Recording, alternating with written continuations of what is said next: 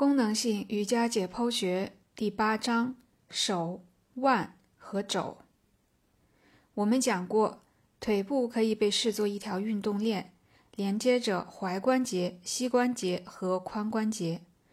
我们发现上肢也存在着相似的动态结构。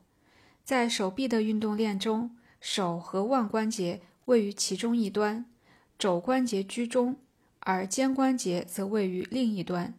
上肢各个关节或结构间的相互适应能力，甚至比腿部各结构间的适应能力更强。在运动功能方面，上肢与下肢有两处显著的差异。第一，前臂的旋转方式与小腿不同。在前臂中，旋转发生在两个关节上：前臂的两块骨——桡骨和尺骨，在肘关节和腕关节相互接触。发生在这两个关节的运动被称作前臂的旋前和旋后，手会连带发生旋前和旋后。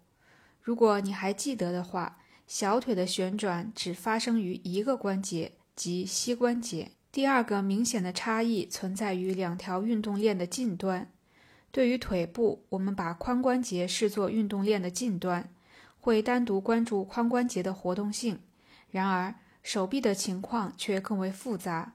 我们当然会考虑肩关节本身，但我们还要把肩胛骨和肩胛带的活动性一并考虑在内。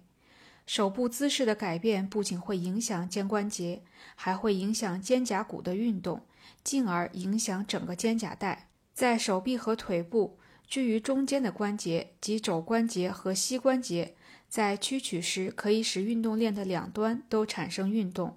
肘关节的屈曲会影响肩胛带以及手和腕关节。在那些把手放在地上的体式，如四柱支撑式、上犬式、下犬式中，或者用手承重的手臂平衡体式中，这一点尤为突出。比如，如果你正在做下犬式，且肘关节处于屈曲状态，那么手腕的其余部分就会受到影响。你的腕关节必须屈曲并改变形状，以适应从肘关节到手之间的角度变化。如果肘关节在屈曲的同时指向身体外侧，那么腕关节外侧的屈曲角度会更大。在肩这一端，屈肘会导致肩关节姿势的改变，以适应肘关节和肱骨之间的角度变化。此时，肩胛骨总会产生相应的运动。或者你至少需要调动躯干来稳定肩胛骨。